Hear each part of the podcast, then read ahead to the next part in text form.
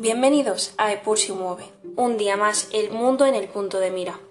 Soy Julia García y hoy vamos a hablar de la decisión de la Corte Suprema de Estados Unidos de negar el derecho constitucional al aborto. Esta decisión deja a los estados permitir o no la interrupción del embarazo, algo celebrado por la facción republicana y haciendo que el aborto vuelva a ser el punto de choque ideológico entre demócratas y republicanos. Aunque este fallo haya cambiado la jurisdicción, solo se esperan más problemas y complicaciones con respecto a la interrupción del embarazo. Los activistas, que se autodenominan Provida, han visto cumplidas sus ansias, algo que parecía ya parte del pasado. Esta situación no ha hecho más que ahondar en la ya polarizada eh, situación política de Estados Unidos. Esto se ve claramente en las decisiones de las diferentes figuras de ambos partidos mayoritarios. En el lado republicano, Donald Trump ha declarado que esto ha sido obra de la gracia de Dios. Su ex vicepresidente, Mike Pence, ha afirmado que esta sentencia es un sí a la vida y algo que celebrar. Sin embargo, Joe Biden declara que esto supone un retroceso de 150 años, siendo un verdadero peligro para la salud de las mujeres. Además, ha dicho que esta lucha no ha cesado y se va a intentar por todos los medios recuperar este derecho tan fundamental. El expresidente demócrata Barack Obama lamentaba la decisión del Supremo y la representante eh, Alexandria Ocasio-Cortez ha señalado su preocupación, declarando que esto es solo una forma de atentar contra la salud de las mujeres, que seguirán buscando la manera de abortar, pero en condiciones peores. En vistas a las elecciones legislativas de mitad de mandato del 8 de noviembre, se ve cómo el aborto se va a utilizar claramente como baza electoral. Teniendo en cuenta que la opinión de Biden eh, por la inflación y por las diferentes decisiones que llevan su mandato está por los suelos, eh, el aborto pues, se presenta como una oportunidad para movilizar el voto demócrata a su favor. La derogación de la sentencia Roe contra Wade es un duro golpe a los derechos de las mujeres estadounidenses.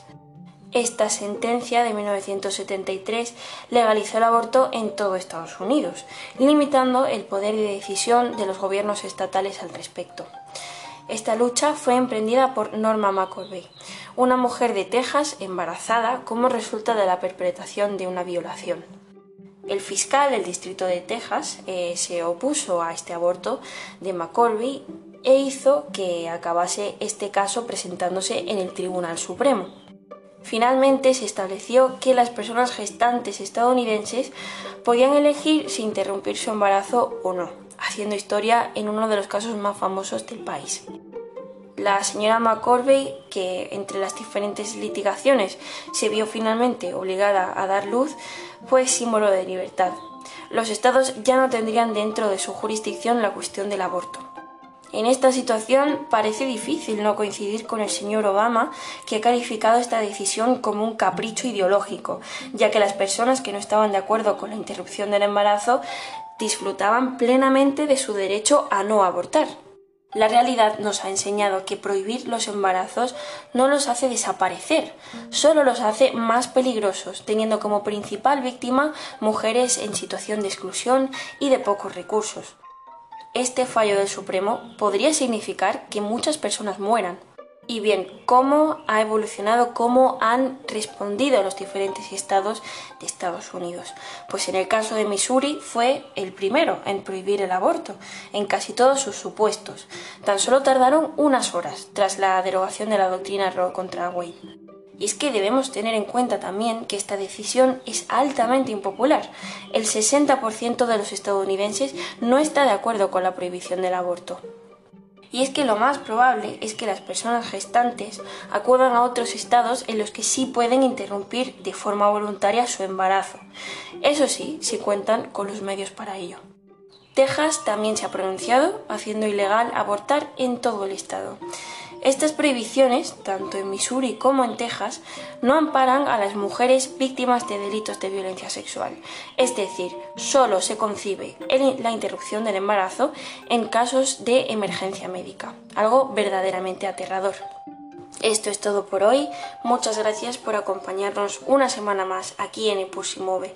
Si tenéis algún tipo de recomendación, algún tipo de sugerencia para próximos episodios, no dudéis en comentarlo en los comentarios y hasta la semana que viene.